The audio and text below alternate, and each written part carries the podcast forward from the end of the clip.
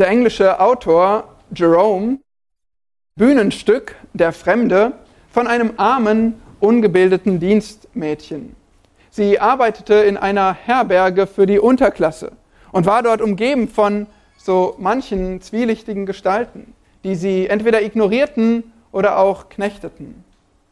Sie selbst war bereit, für etwas Schmuck gar ihren Körper zu verkaufen.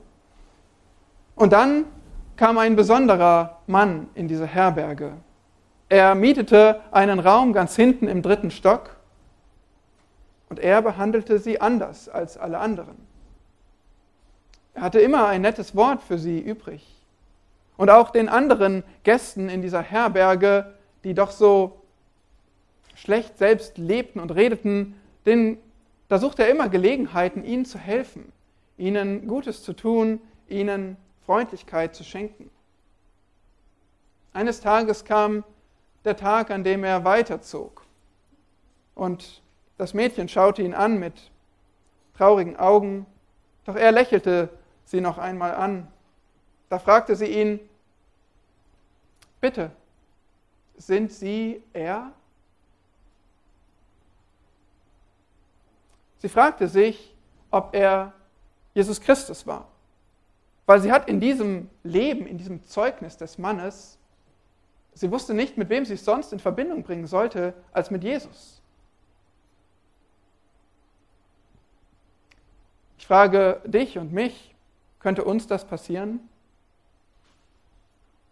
Dass wir irgendwo zu Gast sind, vielleicht auch jetzt in einer Ferienwohnung oder einem Urlaub, in einem Hotelzimmer oder wo auch immer, irgendwo zu Gast und, und dass Menschen sich fragen, ist dort Jesus? So ein Leben, das ist nicht von diesem Planeten. Was ist das höchste Ziel für dich als Christ? Weißt du das? Gottes Ehre suchen, ja, indem du Christus ähnlich bist. Christus Ähnlichkeit ist dein Ziel als Christ. Du möchtest in deinem Leben immer mehr so werden wie er. Und die Frage ist, wie sehr ähneln wir ihm wirklich? Wie sehr leben wir unseren Glauben aus? Schlagt mal Philemon auf, Kapitel 1. Ja, richtig, es gibt keine Kapitel in Philemon. Schlagt einfach Philemon auf. Es ist einer von den, drei, von den fünf Büchern der Bibel, die nur, ja, die keine Kapitelunterteilung haben, also ein sehr kurzes Buch. Es ist der einzige Paulusbrief, der so kurz ist, in dem er mit wenigen Worten auskommt. Aber dieses Buch, dieser Brief ist klein, aber fein. Es ist eines der wenig bekanntesten Bücher der Bibel, aber behandelt ein so, so wichtiges Thema. Du musst diesen Brief kennen, verstehen, was er lehrt über die Vergebung, weil diese ist so sehr nach Gottes Herzen, der uns vergibt. Und für uns schließt es auch wunderbar an die Auslegung des Kolosserbriefes an, weil Philemon kam aus der Gemeinde in Kolossä und hier begegnen uns einige Leute, die uns schon vertraut vorkommen, denen wir schon begegnet sind. Philemon, dieser Brief, wurde auch geschrieben zur gleichen Zeit, ungefähr 60 nach Christus, von Paulus aus der Gefangenschaft in Rom und zusammen mit dem Kolosserbrief verschickt. Und deswegen ja, schließt sich dieser Brief wunderbar an und wir wollen ihn in drei Teilen gemeinsam studieren und kennenlernen, diese wunderbare Botschaft. Und wie könnten wir das besser tun, als wenn wir diesen Brief gemeinsam lesen? Und zwar als ganzen, ganzen Brief, um den ganzen Zusammenhang zu haben dieser Botschaft. Lasst uns gemeinsam Philemon lesen. Und wir bitten dich, Herr Jesus, dass du uns Gnade schenkst, wenn wir dein Wort öffnen, wenn wir darauf hören. Ja, dass du redest und wir verstehen, dass wir dich, dein Herz besser kennenlernen und dass wir auch unseren Vorbildern im Glauben nacheifern können. Ja, dass du einem jeden zeigst, wie er heute und sie heute getröstet und ermutigt, aber auch ermahnt und angespornt werden soll, damit du in unserem Leben verherrlicht wirst. Amen. Wir lesen den Brief des Paulus an Philemon. Paulus, ein Gefangener Christi Jesu und Timotheus, der Bruder, an Philemon, unseren geliebten Mitarbeiter, und an die Schwester Appia und Archippus, unseren Mitstreiter, und an die Gemeinde in deinem Haus. Gnade sei mit euch und Friede von Gott, unserem Vater und im Herrn Jesus Christus. Ich danke meinem Gott und gedenke alle Zeit an dich in meinen Gebeten, weil ich von deinem Glauben höre, den du an den Herrn Jesus hast, und von deiner Liebe gegenüber allen Heiligen, damit deine Gemeinschaft im Hinblick auf den Glauben für Christus Jesus wirksam werde durch die Erkenntnis all des Guten, das in uns ist. Denn wir haben viel Freude und Trost um deiner Liebe willen, denn die Herzen der Heiligen sind durch dich erquickt worden, lieber Bruder. Darum, obwohl ich in Christus volle Freiheit hätte, dir zu gebieten, was sich geziemt, so will ich doch um der Liebe willen vielmehr eine Bitte aussprechen. In dem Zustand, in dem ich bin, nämlich als der alte Paulus und jetzt auch ein Gefangener Jesu Christi. Ich bitte dich für mein Kind, das ich in meinen Fesseln gezeugt habe, Onesimus, der dir einst unnütz war, jetzt aber dir und mir nützlich ist. Ich sende ihn hiermit zurück. Ihn, das ist mein eigenes Herz. Ich wollte ihn bei mir behalten, damit er mir an deiner Stelle diene in den Fesseln, die ich um des Evangeliums willen trage, aber ohne deine Zustimmung wollte ich nichts tun, damit deine Wohltat nicht gleichsam erzwungen, sondern freiwillig sei. Denn vielleicht ist er darum auf eine kurze Zeit von dir getrennt worden, damit du ihn auf ewig besitzen sollst, nicht mehr als einen Sklaven, sondern was besser ist als ein Sklave, als einen geliebten Bruder. Besonders für mich, wie viel mehr aber für dich, sowohl im Fleisch als auch im Herrn. Wenn du mich nun für einen hältst, der Gemeinschaft mit dir hat, so nimm ihn auf, wie mich selbst. Wenn er dir aber Schaden zugefügt hat oder etwas schuldig ist, so stelle das mir in Rechnung. Ich, Paulus, schreibe es eigenhändig. Ich will es erstatten. Ich will ja nicht davon reden, dass du auch dich selbst mir schuldig bist. Ja, Bruder, lass mich von dir Nutzen haben im Herrn. Erquicke mein Herz im Herrn, im Vertrauen auf deinen Gehorsam schreibe ich dir, weil ich weiß, dass du noch mehr tun wirst, als ich dir sage. Zugleich aber bereite mir auch eine Herberge, denn ich hoffe, dass ich euch geschenkt werde durch eure Gebete. Es grüßen dich Epaphras, mein Mitgefangener in Christus Jesus, Markus, Aristarchus, Demas, Lukas, meine Mitarbeiter. Die Gnade unseres Herrn Jesus Christus sei mit eurem Geist. Amen. Herzlichen Glückwunsch, du hast ein ganzes Bibelbuch heute gelesen. Und noch dazu ein solch schönes, einen so persönlichen Brief, oder? Wenn du diese Worte hörst, du siehst, wie Paulus voller Nähe und Zuneigung einem Menschen schreibt, seinem Freund Philemon. Es ist eine Seltenheit in der Bibel, dass wir so einen persönlichen Brief zwischen zwei Menschen finden. Selbst Titus und Timotheus sind eigentlich an, an Gemeinden, die hinter diesen Männern stehen, geschrieben, aber Philemon ist ein sehr, sehr persönlicher Brief. Voller Du und Ich. Paulus schreibt an Philemon. Nun, was ist passiert? Warum dieser Brief? Du hast es gehört, an einigen Stellen durchschimmern, vielleicht hast du dich schon mal mehr damit befasst. Es geht hier darum, dass Onesimus ein Sklave des Philemon ist und dass dieser Onesimus von ihm weggelaufen ist und nach Rom gekommen ist zu Paulus. Unter dem Dienst des Apostels Paulus in Rom hat sich Onesimus bekehrt und nun schickte Paulus ihn wieder zurück. Er wollte nämlich, dass Onesimus und Philemon sich versöhnen. Da gab es noch was zu bereinigen, nachdem dieser Sklave weggelaufen ist, vermutlich sogar Philemon auf andere Weise äh, beschädigt hat, wie zum Beispiel durch Diebstahl. Nun das Anliegen dieses Briefes ist ganz klar Versöhnung zwischen Geschwistern in Christus. Versöhnung zwischen Geschwistern in Christus. Und das ist, was wir hier besser verstehen wollen, was wir lernen wollen durch diesen Brief. Heute schauen wir uns den ersten von drei Teilen an, die Verse 1 bis 7.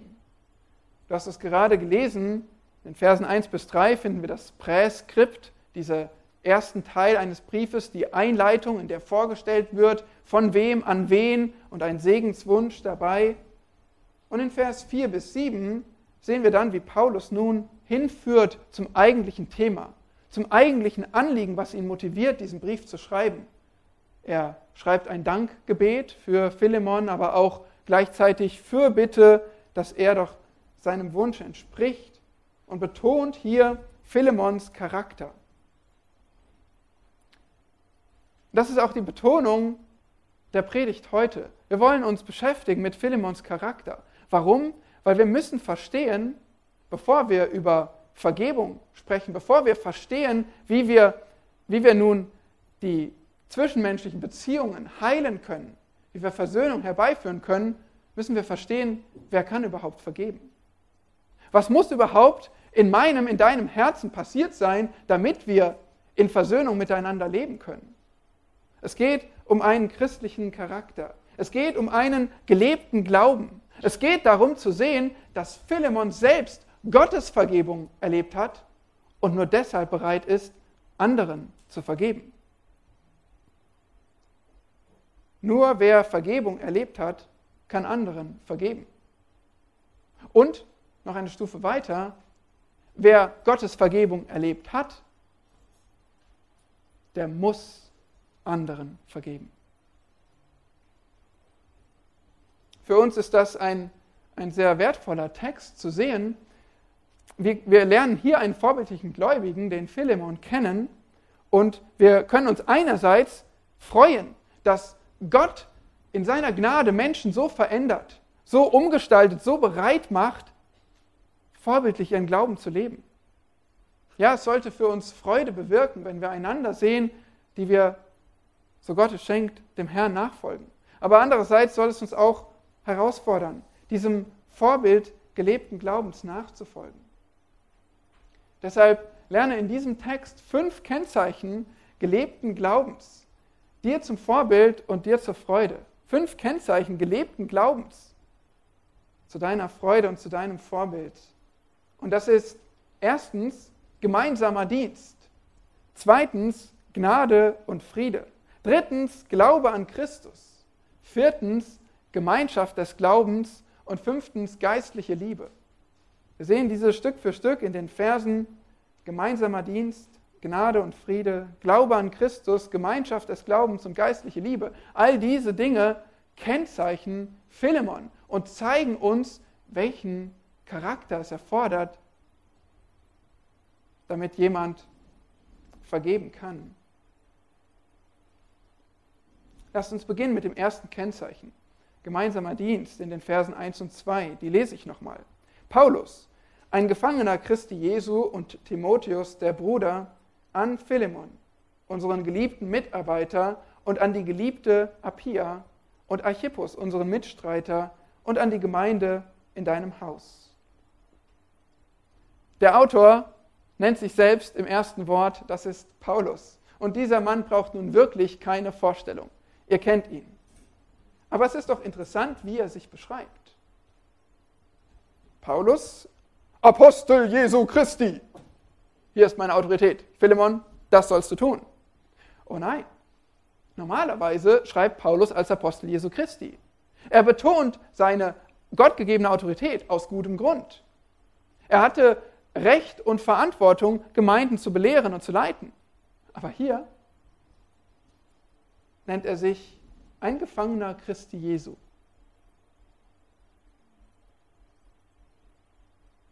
Das ist mal eine Einleitung. Das ist mal eine Vorstellung.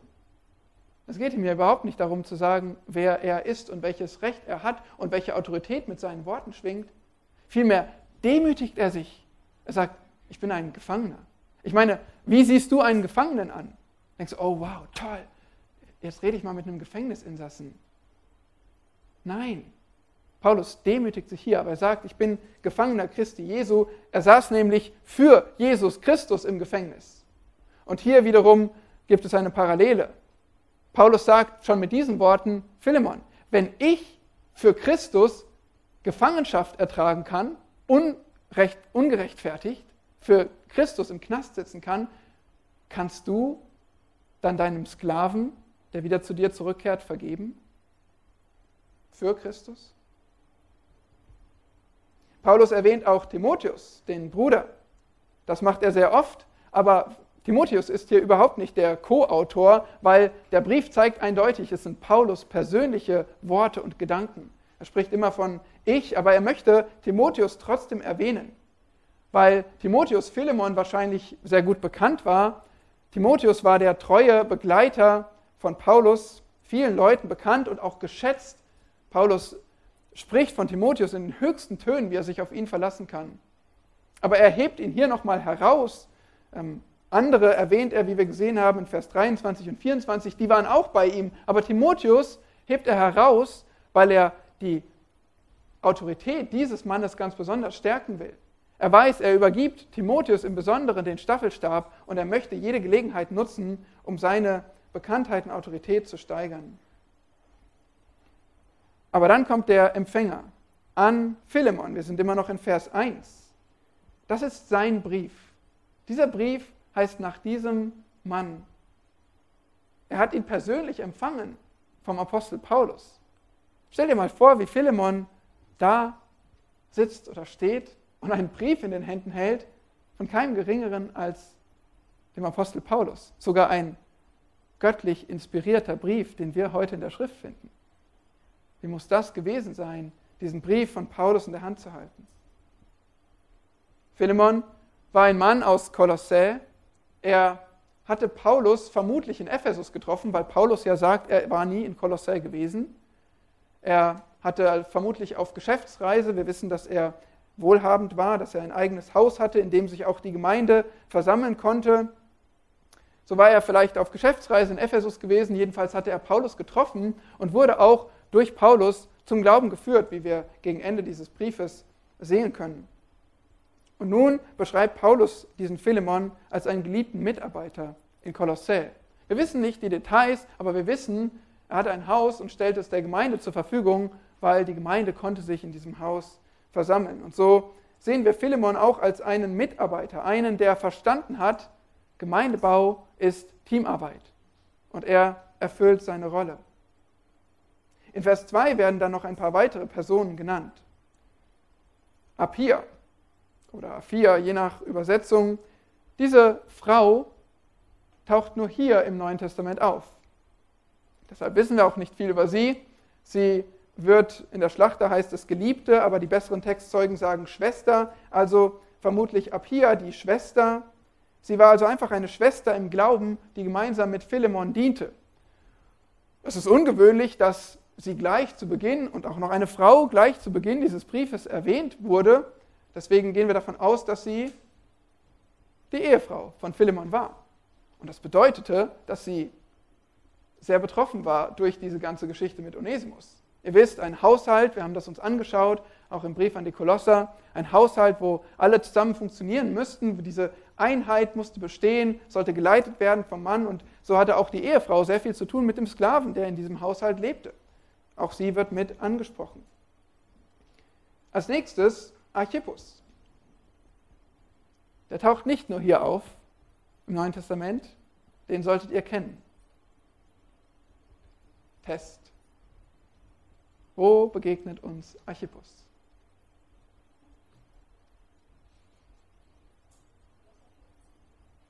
Kolosser 4, Vers 17. Ja, vor zwei Wochen haben wir uns diesen Text angeschaut. Da wurde Archippus ganz speziell angesprochen aus der Gemeinde in Kolossä. Es heißt dort, habe Acht auf den Dienst, den du im Herrn empfangen hast, damit du ihn erfüllst. Wir gehen also davon aus, dass Archippus mit im Leitungsdienst in der Gemeinde in Kolossä war oder vielleicht auch in der Gemeinde in Laodicea, aber dass er dort eine, eine Verantwortung hatte und in den Herausforderungen treu sein sollte. Nun, hier im Philemonbrief nennt Paulus Archippus unseren Mitstreiter. Das ist ein Ehrentitel für einen, der sich auch einbringt im Werk des Herrn, den sonst nur Epaphroditus im Philipperbrief abkriegt. Und so meinen einige, dass, ähm, dass Archippus hier erwähnt wird, weil er Verantwortlicher einfach war in dieser Gemeinde in Kolossä oder auch in Laodicea. Aber es ist auch möglich, genauso wie Apia wohl die Ehefrau ist, dass Archippus der Sohn von Philemon war und deswegen auch direkt betroffen war von dieser Situation mit Onesimus. So oder so. Apia, Archippus und schließlich die Gemeinde in deinem Haus. Ja, daher wissen wir, Philemon hatte eine Gemeinde, die sich in seinem Haus versammelte. Wir haben uns das ein bisschen angeschaut im, im, in der Betrachtung des Kolosserbriefs oder auch der Apostelgeschichte, ein paar Bilder uns angeschaut. Wir haben ver verstanden, dass die Gemeinden damals sich in Privathäusern treffen mussten. Sie hatten keine großen Gebäude, wo sie alle zusammenkommen konnten, sondern sie trafen sich zu Hause. Derjenige, der halt etwas mehr Platz hatte als nur die paar Schlafplätze für seine Familie, der war Gastgeber. Und Philemon war so jemand und hier kam eine Gemeinde regelmäßig in seinem Haus zusammen. Vielleicht waren das alle Geschwister der Kolosser, die ganze Gemeinde. Vielleicht war es aber auch nur ein Teil und es gab eine weitere Hausgemeinde in Kolossä. Verschiedenes ist möglich. Aber es war auf alle Fälle mindestens ein Teil der Geschwister in Kolossä, die trafen sich in Philemons Haus. Nun haben wir jetzt mehrere Empfänger dieses Briefes. Alle diese, Apia, Archippus und die Hausgemeinde, die werden ja auch direkt angesprochen. Aber der Grund dahinter ist, dass sie eine enge Beziehung zu Philemon hatten. Sie waren mit betroffen von der Reaktion des Philemon auf Paulus Anliegen. Wenn Philemon Onesimus vergeben würde und Onesimus aufgenommen wird, Teil dieser Gemeinde ist und, und dabei bei ihnen ist, sie wären betroffen. Wenn Philemon hartherzig wäre und ihn fortschicken würde, ihm nicht vergeben würde oder ihn sonst wie bestrafen würde, sie wären alle mit im Boot. Sie waren betroffen. Damit waren sie indirekte Empfänger und trotzdem richtete sich Paulus nur direkt an Philemon. Andererseits erzeugte das auch einen gewissen gesunden Druck für Philemon. Ja, das ist nicht nur ein privater Brief für dich, den keiner mitlesen darf, sondern Paulus machte deutlich, der ist für dich, aber lies ihn auch vor oder lass ihn vorlesen. Das betrifft euch alle. Und so konnten sie ihn wiederum zur Rechenschaft ziehen. Alle diese genannten Personen wussten, was Paulus von Philemon wollte, wozu er ihn aufforderte. Das ist auch für uns ein ganz guter Gedanke. Wir sind, wir betonen das immer wieder, wir sind als Gemeinde miteinander verbunden. Wir sind eine Familie. Das heißt nicht, dass du dein ganzes Privatleben äh, aufgeben musst und auf den Tisch bringen musst, äh, sondern es gibt natürlich noch ein Privatleben. Auch Philemon sollte es persönlich regeln, nicht die Gemeinde für ihn seine Vergebung aussprechen, aber die Gemeinde ist mit betroffen. Und ich denke, das gilt auch so für uns. Wenn wir Streit untereinander haben, selbst wenn wir in unseren Familien Streit haben, Konflikte, kaputte Beziehungen, wenn wir in Sünde leben und daran festhalten, die Gemeinde ist betroffen. Es, es beeinflusst die Beziehungen, die du hier hast, wenn du in Sünde lebst und nicht Buße tust. Wir sind miteinander verbunden, wir sind ein Leib. Auch wenn ein Glied leidet, dann leiden alle mit. Wir sind, wir hängen miteinander zusammen. Wenn ein Glied, wenn ein Mitglied, ein Teil der Gemeinde seinen Dienst nicht erfüllt, wir sind alle betroffen. Deswegen liegt dem Herrn Jesus Christus so viel daran an der Reinheit seiner Gemeinde, dass wir Sünde begegnen, im Kleinen, im Privaten, persönlich, eins zu eins, wenn nötig mit Zeugen. Wenn nötig muss es vor die Gemeinde gebracht werden, weil wir alle zusammenhängen und dem Herrn die Reinheit seiner Gemeinde sehr wichtig ist. Und das sehen wir auch hier an einem Beispiel von Philemon.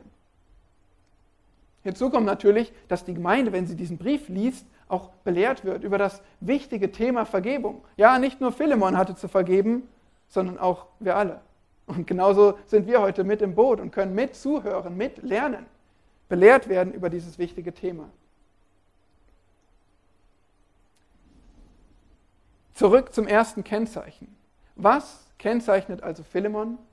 Wir können sagen, es ist gemeinsamer Dienst. Er war ein geliebter Mitarbeiter, der sogar sein Haus öffnete für die ganze Gemeinde. Immer wieder. Es war also nicht nur ein großzügiger Spender, der sonntags mal vorbeikommt bei der Gemeinde und sonst vor allem sich darauf beruft, dass er großzügig Geld gibt, sondern Philemon brachte sich mit ein im Dienst. Er gab sein Haus, aber er war auch ein Mitarbeiter. Er arbeitete als Teil dieser Gemeinde. Wie ist das mit uns? Kennzeichnet uns gemeinsamer Dienst? Bringen wir uns ein in dieser Familie, in diesem Leib, zu dem wir alle gehören, mit unseren Gaben, mit unseren Möglichkeiten? Das sollte auch uns kennzeichnen als Christen, wenn wir unseren Glauben leben. Und wenn du das irgendwo siehst, bei Geschwistern, dann freu dich daran und sieh darin Gottes Hand, Gottes Werk, wie er deine Schwester und deinen Bruder umgestaltet und gebraucht. Das zweite Kennzeichen gelebten Glaubens nach gemeinsamer Dienst ist Gnade und Friede. Das ist der typische Segenswunsch im Paulusbrief. Den finden wir in allen Paulusbriefen, Vers 3. Gnade sei mit euch und Friede von Gott, unserem Vater und dem Herrn Jesus Christus. Trotzdem wollen wir diesen Gruß natürlich nicht überlesen, weil es ist die Grundlage für alles Weitere. Gnade und Friede. Gnade ist die Kurzform für Gottes rettendes Handeln, das Werk, was nur er in uns tun kann. In unserer Hilflosigkeit und Hoffnungslosigkeit als Sünder muss Gott rettend eingreifen. Das tut er und das nennen wir Gnade. Und der Friede ist das Resultat der Gnade. Der Friede ist das Ergebnis. Wenn Gott Gnade geschenkt hat und gerettet hat, dann schenkt er dadurch Frieden mit Gott, zwischen dir und Gott. Wenn er dich begnadigt hat, dann bist du versöhnt mit ihm und sogar versöhnt mit deinen Geschwistern als Teil der Gemeinde. Von wem kommen Gnade und Friede? Von Gott, unserem Vater und dem Herrn Jesus Christus. Es gibt nur eine Quelle für Gnade und Friede und das ist Gott. Und der Herr Jesus Christus ist ihm gleich. Vater und Sohn sind eins. Auch das wird hier fast nebenbei gezeigt, aber wir sehen das und wir glauben das. Nun, Philemon hatte Gnade und Friede längst erlebt. Aber Paulus wünscht es ihm trotzdem. Warum? Warum immer die, wieder diese Segenswünsche? Warum brauchen wir Gnade, wenn wir doch schon errettet sind?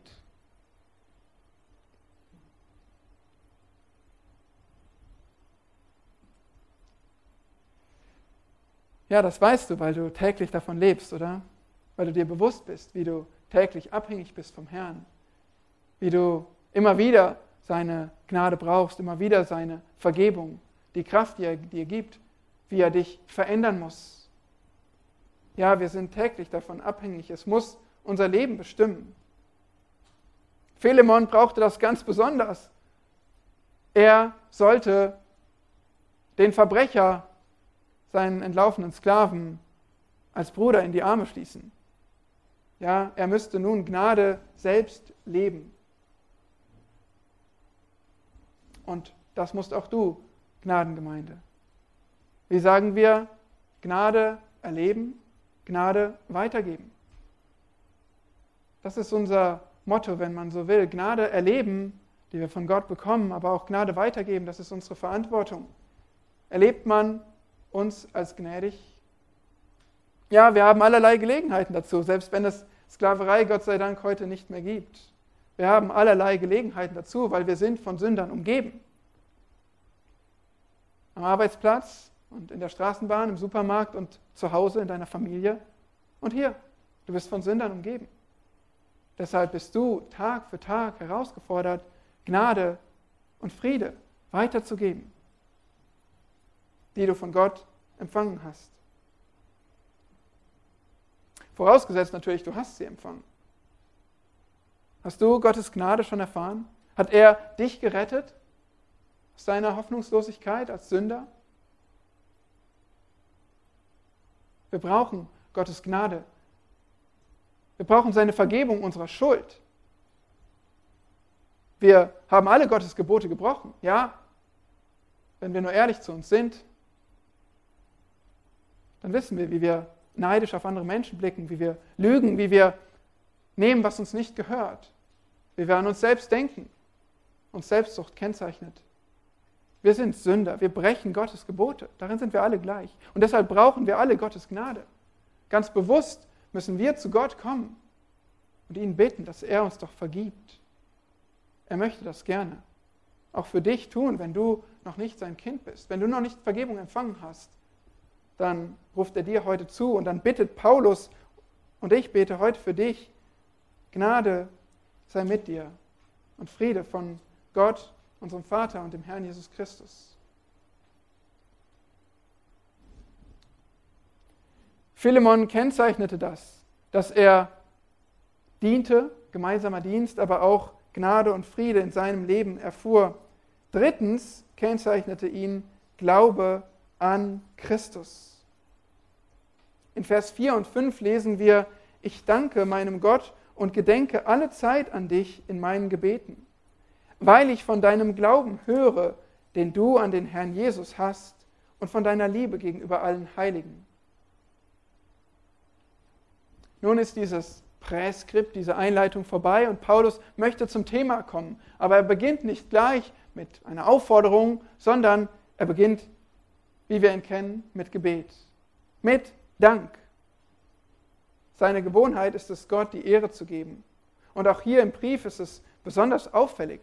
Bevor er Philemon um etwas bittet, drückt er seinen Dank für ihn aus. Das ist ein, eine gute Praxis auch für dich. Bevor du ein Anliegen vorbringst, bevor du etwas fragst, um etwas bittest, wozu aufforderst,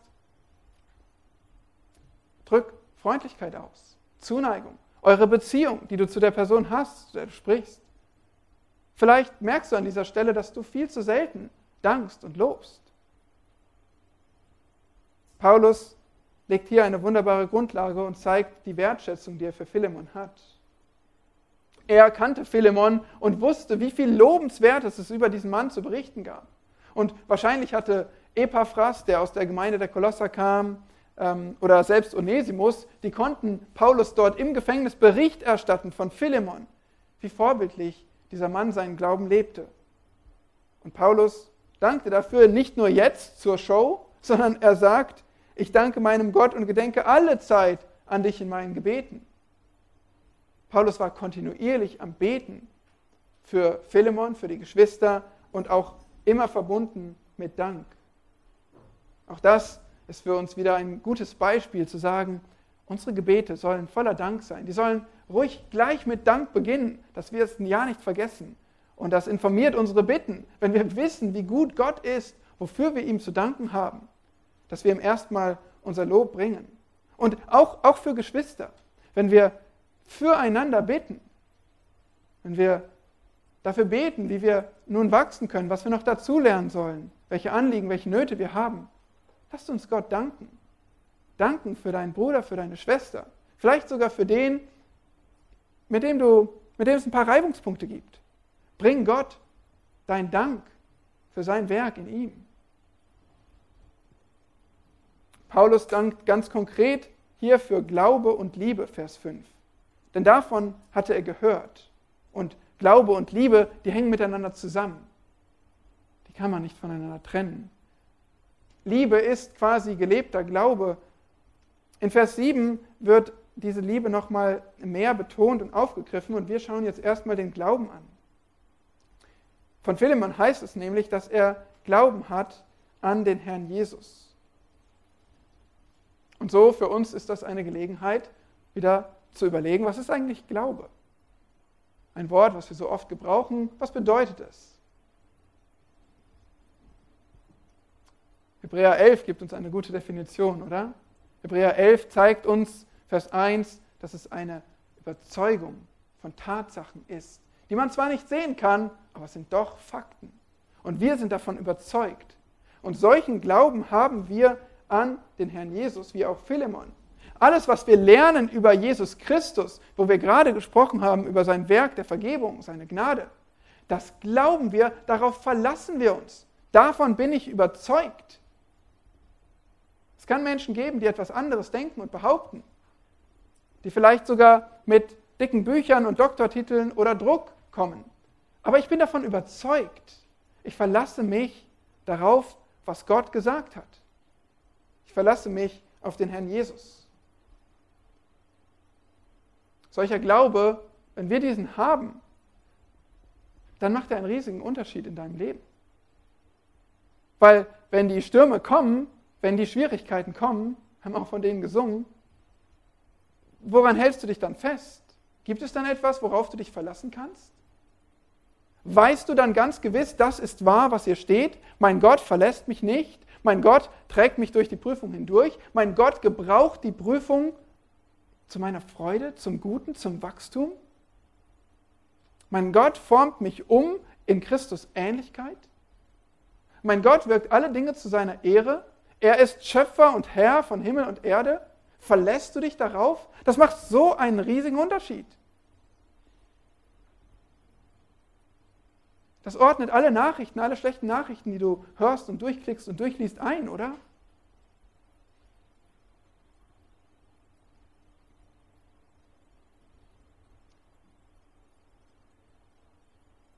Thomas Watson sagt, Zitat, ein großer Glaube ist wie eine Eiche, die ihre Wurzeln tief ausstreckt und nicht leicht umgeblasen wird. Zitat Ende. Ja, so ein stabiler Baum.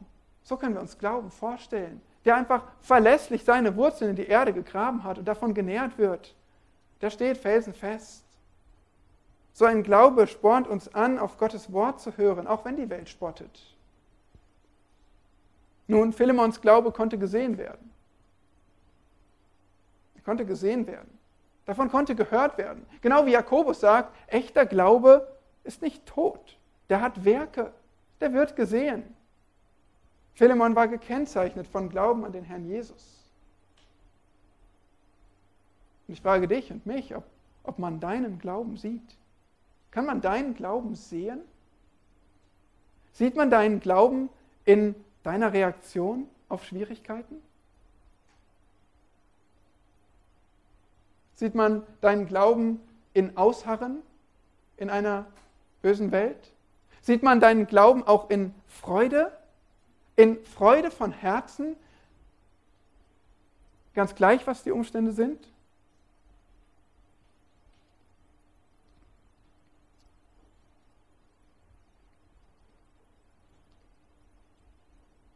Kennzeichen gelebten Glaubens. Geschwister, das ist eine so wichtige Basis für jegliche Aufforderung zur Vergebung oder was auch immer wir Schwieriges tun müssen für den Herrn, dass wir einen echten, gelebten Glauben haben der wird gekennzeichnet durch gemeinsamen Dienst, zweitens Gnade und Friede, drittens Glaube an Christus und viertens Gemeinschaft des Glaubens. Das ist Vers 6. Damit deine Gemeinschaft im Hinblick auf den Glauben für Christus Jesus wirksam werde, durch die Erkenntnis all des Guten, das in euch ist. Und das ist so einer, ein typischer Paulus-Satz, wie wir ihn nennen. Gar nicht so lang eigentlich, aber kompliziert genug. Es ist der schwierigste Vers hier im Philemon-Brief und wir sehen das, wenn wir verschiedene Übersetzungen lesen. Im Deutschen, die übersetzen diesen Vers alle anders. Nun, wir müssen zunächst verstehen, Paulus bittet nun. Er geht nun von seinem Dank für Philemon über zu einer Bitte. Er hat ein konkretes Anliegen. In Vers 5 haben wir gesehen, dass Paulus Gott lobt für den Glauben in Philemon, aber nun spricht er über Gemeinschaft im Hinblick auf den Glauben. Was heißt das? Gemeinschaft im Hinblick auf den Glauben, Gemeinschaft des Glaubens. Ich denke, das beste Verständnis ist, dass eben unser Glaube nicht nur etwas Privates ist für uns, sondern etwas, was in Gemeinschaft ausgelebt wird, was sich in Gemeinschaft auswirkt.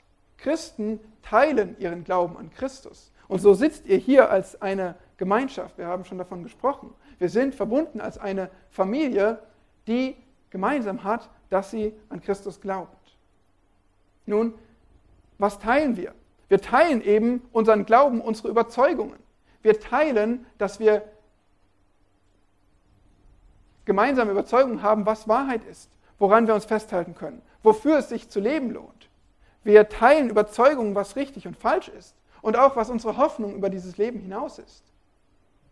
Das ist Gemeinschaft des Glaubens. Paulus bittet nun, dass bei Philemon diese Gemeinschaft des Glaubens wirksam wird.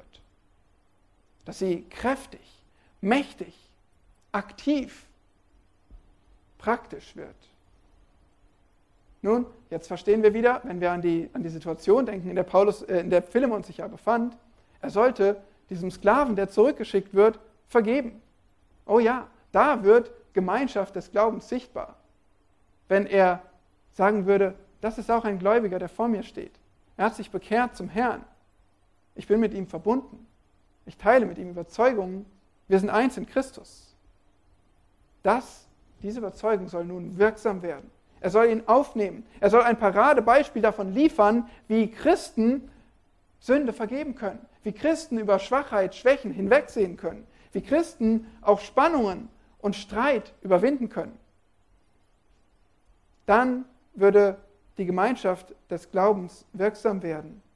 Und das wäre für Christus Jesus, wie wir hier lesen, also um seinetwillen oder auch zu seiner Ehre.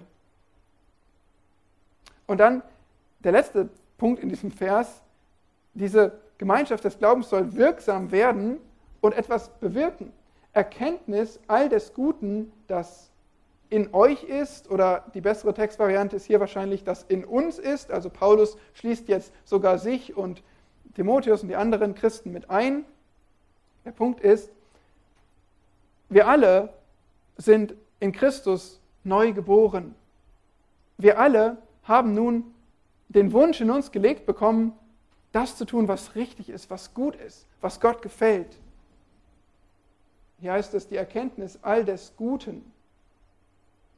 Wir haben auch die, die Fähigkeit sogar bekommen, das Gute auszuführen. Wenn du Christ bist, dann bist du so verändert, dann bist du neu geboren, dann bist du in der Lage zu gehorchen und zu tun, was gut ist. Aber nun ist es eine Sache, zu wissen, was richtig und falsch ist, oder dieses Gute, was in dir ist, liebe Schwester, lieber Bruder, zu erkennen. Ein tiefes Erkenntnis davon, tiefe Erkenntnis davon zu haben. Ein tiefes, volles Verständnis dieses Guten. Und das ist der Gedanke von Paulus hier.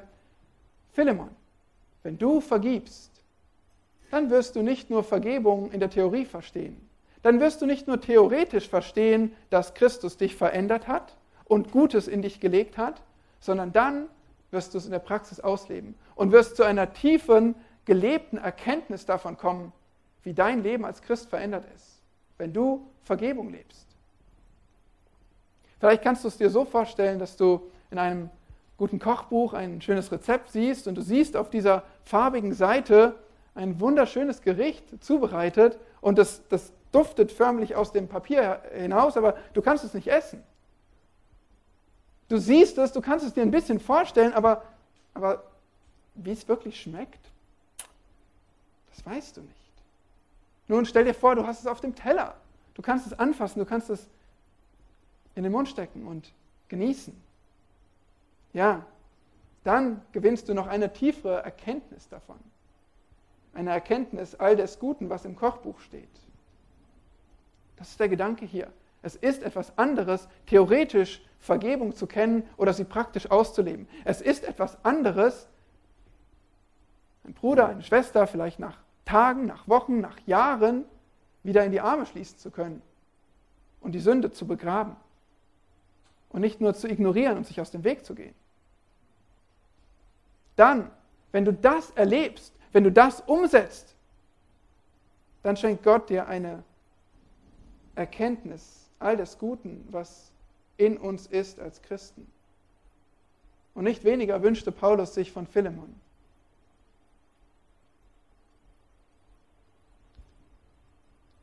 Das wäre Gemeinschaft des Glaubens, Gemeinschaft mit den Geschwistern. Und ich frage dich, ob du solche Gemeinschaft mit deinen Geschwistern erlebst, eine Gemeinschaft des Glaubens, ob dein Glaube dich verbindet mit den anderen, mit deiner Familie in Christus.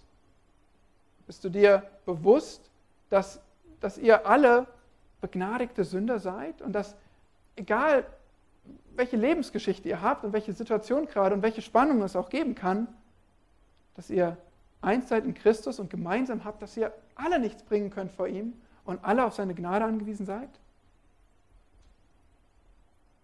Hier in der Gemeinde, in der Gemeinde Christi ist kein Platz für Individualismus. Wir müssen unsere Einheit bewahren und fördern. Wir müssen Gemeinschaft des Glaubens leben. Sei es durch Vergebung oder wie wir auch proaktiv Frieden fördern und wahren. Das kennzeichnet gelebten Glauben. Gemeinsamer Dienst, Gnade und Friede, Glaube an Christus, Gemeinschaft des Glaubens und fünftens und letztens geistliche Liebe. Vers 7.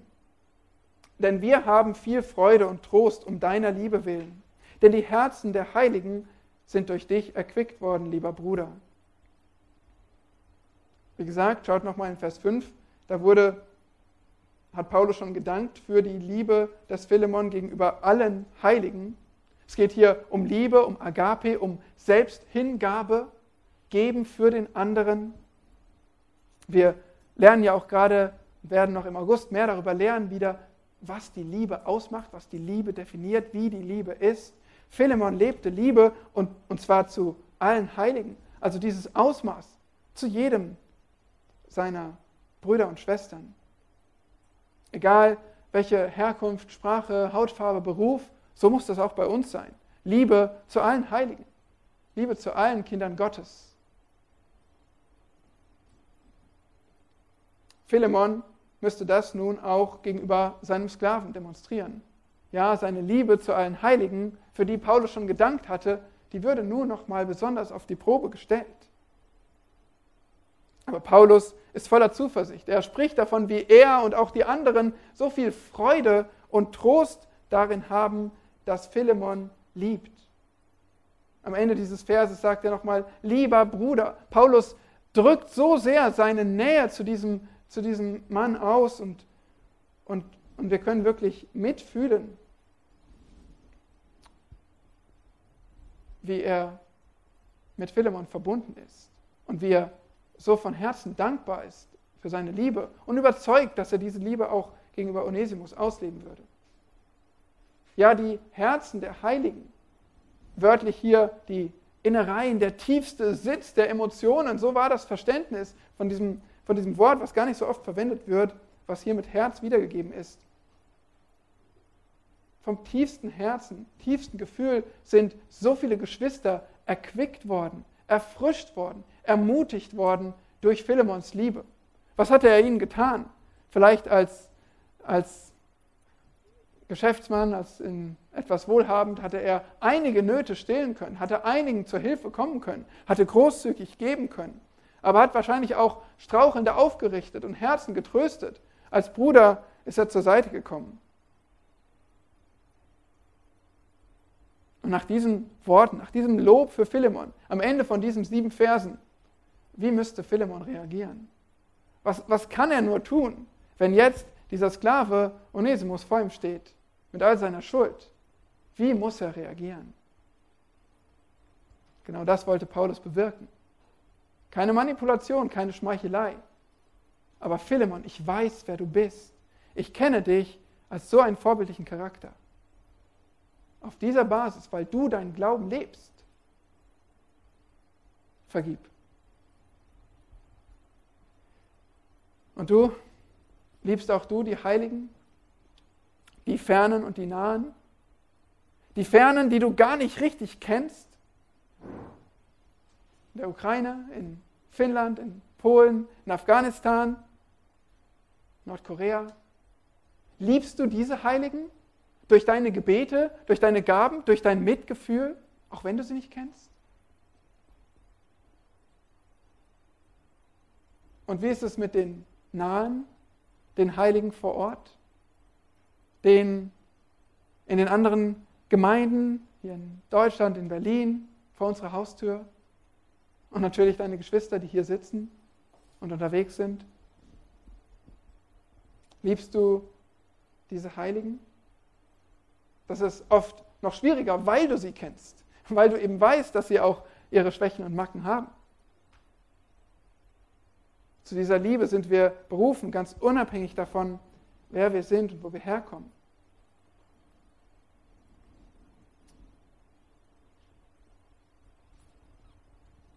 Ja, dieser Text ist für uns ein Vorbild, ein, ein Ansporn, dass wir diesem Vorbild nacheifern, dass auch wir gekennzeichnet sind von gelebtem Glauben. Erstens gemeinsamer Dienst, dass wir aktive Mitarbeiter sind im, in der Familie Gottes. Zweitens Gnade und Friede. Ja, die Basis für alles ist, dass Gott selbst uns beschenkt hat mit seiner Gnade. Drittens Glaube an Christus. Dieses völlige Vertrauen in das, was Jesus sagt und wer er ist. Viertens, Gemeinschaft des Glaubens. Wenn der Glaube zur Tat wird für unsere Gemeinde, Familie, in Großzügigkeit, in Hingabe. Fünftens, geistliche Liebe zu allen Heiligen. Kennzeichnet das auch dich?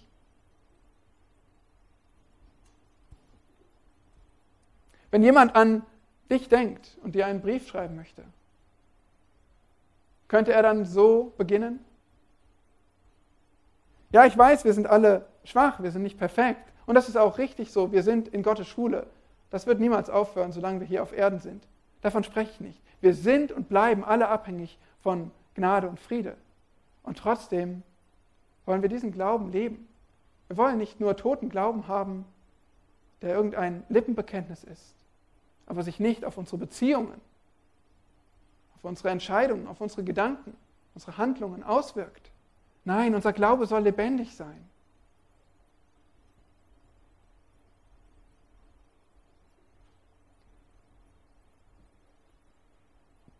Nochmal, wenn wir, wenn wir so ein Zimmer mieten, wenn wir unsere Ferienwohnung besuchen, wie nimmt man uns wahr? Als Christus ähnlich? Sind Sie Jesus? Und nein, wir würden uns niemals auf eine Stufe stellen, aber wir wollen ihm doch nacheifern. Wir wollen doch, dass man ihn durch uns durchscheinen sieht. Und alles, wo du erkennst, dass das nicht so ist, kehr um. Lass dir vergeben vom Herrn und lass dich erneuern und folge ihm nach mit aller Entschiedenheit, mit aller Hingabe. Jemand sagte zu Recht, es braucht nicht viel, ein Christ zu sein, aber wir müssen unser Ganzes geben. Das ist so wahr. Wir, wir empfangen alles beschenkt vom Herrn, aber es fordert viel, Tag für Tag in der Nachfolge zu leben. Das ist unser Ruf. Und auch wenn Paulus dir nicht persönlich schreibt, dann bedenke doch, Gott kann auch von dir erwarten, menschlich Unmögliches zu tun. Zum Beispiel zu vergeben. Zum Beispiel Sünde zuzudecken, immer und immer wieder. Dinge aufzugeben, zu opfern für ihn.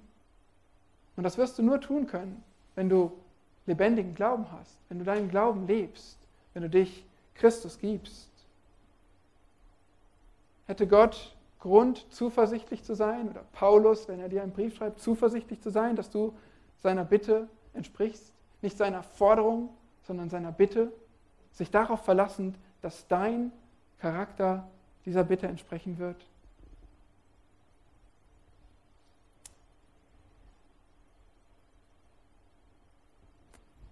Jesus Christus, wir kommen zu dir als begnadigte Sünder. Wir wissen und bekennen, dass wir allein abhängig sind von deiner Vergebung und von deiner verändernden Kraft.